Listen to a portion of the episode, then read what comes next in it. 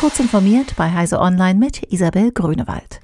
Nach Angaben von Pat Gelsinger, dem neuen Chief Executive Officer von Intel, wird der weltweite Halbleitermangel in vielen Branchen wahrscheinlich erst in einigen Jahren behoben sein. Intel überarbeitet einige seiner Fabriken, um die Produktion zu steigern und den Chipmangel in der Autoindustrie zu beheben. Das erklärte Gelsinger in einem Interview mit dem US-Fernsehsender CBS.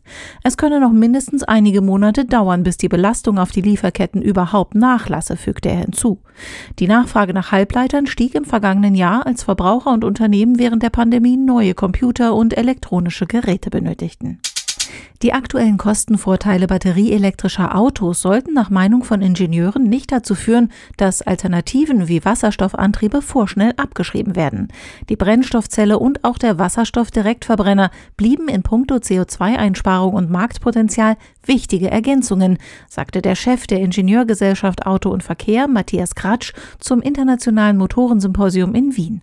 Auch der Autoverband VDA und der Verein Deutscher Ingenieure hatte sich für parallele weitere Forschungen an Wasserstoffantrieben ausgesprochen.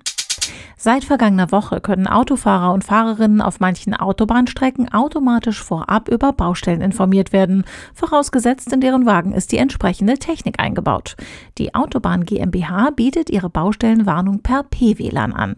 Vor der Einführung des Systems sei auch andere Technik berücksichtigt worden, teilte die Autobahn GmbH Heise Online mit.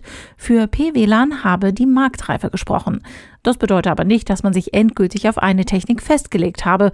Die Autobahn GmbH verfolge das Thema kooperative intelligente Transportsysteme weiter in einem hybriden Ansatz. Angesichts der Gefahr verheerender Einschläge von Asteroiden ist viel mehr Langzeitplanung nötig. Immer nur in jährlichen oder zweijährlichen Planungszeiträumen zu denken, reiche nicht, um für den Ernstfall vorbereitet zu sein. Diese Bilanz zieht die Europäische Weltraumagentur ESA nach einer Übung, in der Weltraumagenturen und Katastrophenhelfer vergangene Woche das hypothetische Szenario eines Asteroideneinschlags durchgespielt haben. Dabei konnte der fiktive Einschlag nicht verhindert werden. Diese und weitere aktuelle Nachrichten finden Sie ausführlich auf heise.de. Werbung. Kennst du die BDBOS?